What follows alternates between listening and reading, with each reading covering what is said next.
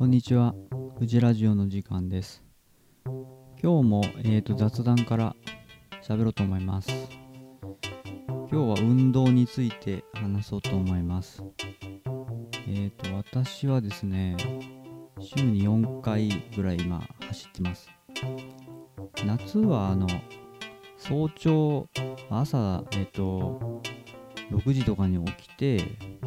で6時半から30分走るっていうのをやってたんですけどちょっともう冬はもう寒すぎてちょっとそれはきついなと思って朝はもう走るのをやめてお昼に走ろうと思って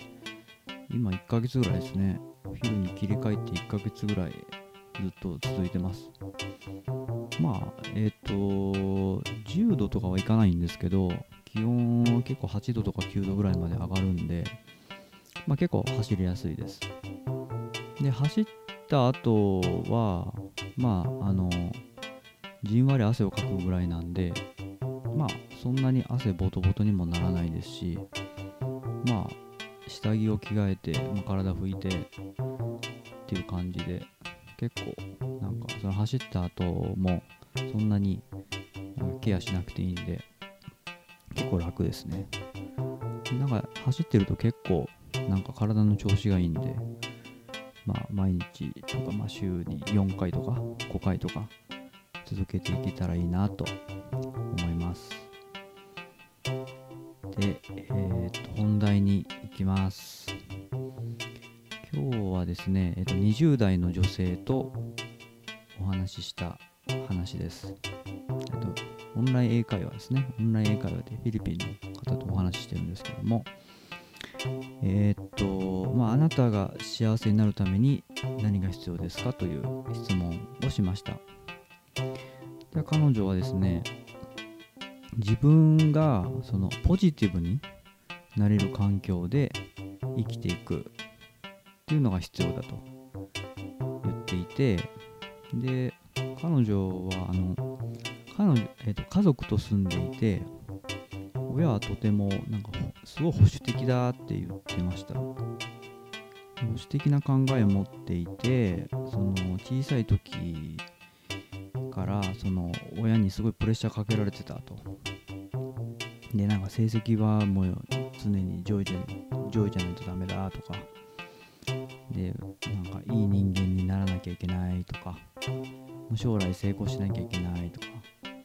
お金持ちにならなきゃいけないんだよって。もうそういう風に言われて育ってきたと。ので彼女はやっぱりそのプレッシャーがすごくのしかかっててまあなんかもうちょっと数年前に、まあ、死にたくなったと。で、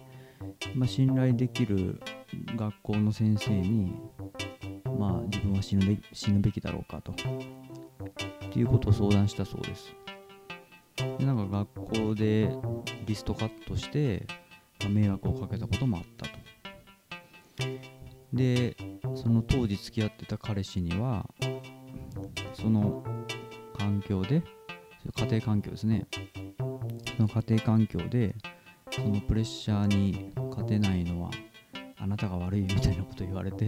まあその彼氏もなんかかなりひどいなと思いますけど、まあその彼氏とは別れたそうです。でその後その友達の紹介あその女友達ですね。女友達の紹介で知り合った男性と、まあ、今お付き合いしているそうです。で、まあ、その彼っていうのはその彼女の弱いところっていうのを理解しててでなんか問題を抱えてその感情が悪くなりそうな時っていうのはいつも助けてくれるそうです。なんか一緒に教会行ったり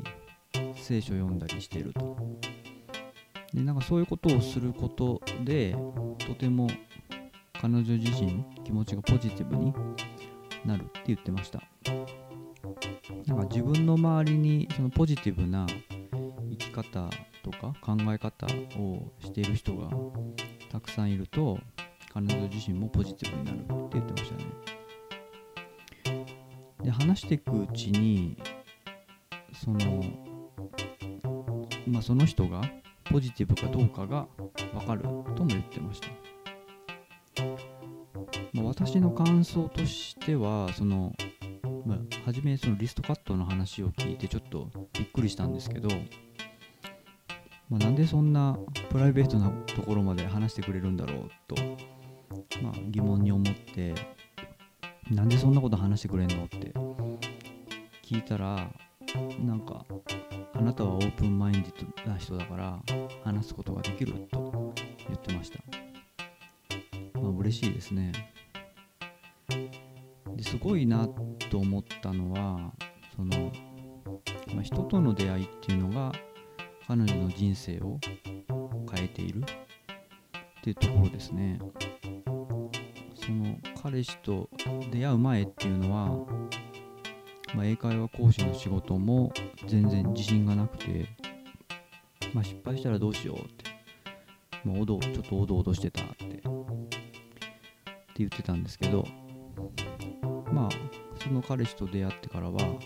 自信が持てるようになったそうです、まあ、彼との出会いっていうのがとても彼女の人生に彼女の人生に影響していると。で、まあ、感情のコントロールっていうかその感情の移り変わりをその彼氏と共に観察するっていうのがいいのかなと言ってましたね彼女も。まあ僕もそう思思いました。まあある出来事に対して、まあ、なんで嫌な気分になったんだろうと考えてみるのがすごい大事なんだなと思います。私は全然できてないので参考になりましたまああのー、初対面なんですけどまあ彼女には幸せになってほしいなとあの応援したくなりました以上です。えー、感想や意見は、えーと、ハッシュタグ富士ラジオをつけてツイートいただけると嬉しいです。最後まで聞いてくださりありがとうございました。